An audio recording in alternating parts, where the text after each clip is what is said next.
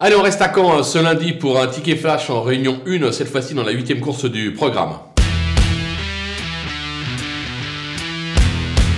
Dans cette épreuve, on va s'appuyer sur euh, trois candidatures. Le numéro 9, euh, Harry euh, Carizet, voilà pratiquement 5 mois qu'il n'est pas sorti des quatre premiers en 7 sorties. Il excelle corde à droite sur sa lancée, il devrait lutter pour le podium. Le numéro 10, Idéal du Rocher, pratiquement irréprochable depuis ses débuts. Il affiche 3 victoires et 6 accessites en 10 tentatives.